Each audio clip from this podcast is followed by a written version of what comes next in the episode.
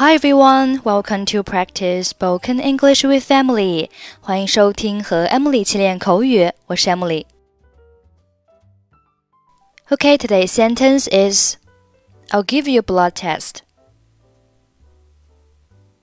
I'll give you a blood test. I'll give you a blood test.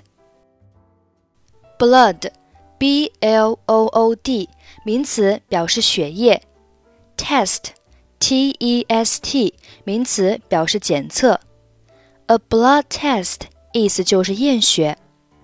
I'll give you a blood test 是医生或者护士常说的话，意思是我来帮你验一下血。医生，我可以进来吗 ？Can I come in, doctor? 请进。现在你觉得什么地方不舒服呢？Come in, please.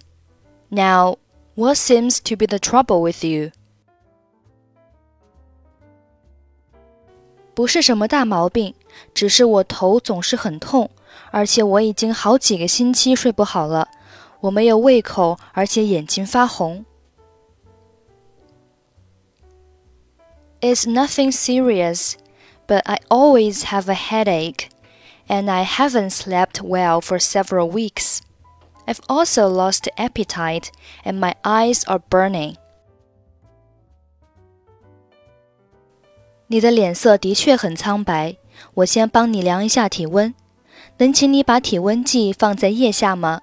现在我来听一下你的脉搏。你觉得虚弱无力吗？You do look rather pale. Let me take your temperature first.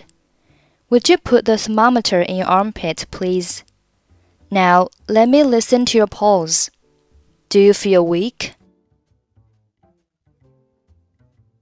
是的，我似乎一点力气都没有。 Yes, I never seem to have any energy. 我帮你验一下血，请把袖子卷起来好吗？I'll give you a blood test. Would you roll up your sleeve? Can I come in, doctor? Come in, please. Now, what seems to be the trouble with you? It's nothing serious, but I always have a headache, and I haven't slept well for several weeks. I've also lost appetite and my eyes are burning. You do look rather pale. Let me take your temperature first. Would you put the thermometer in your armpit, please? Now, let me listen to your pulse. Do you feel weak? Yes, I never seem to have any energy. I'll give you a blood test. Would you roll up your sleeve?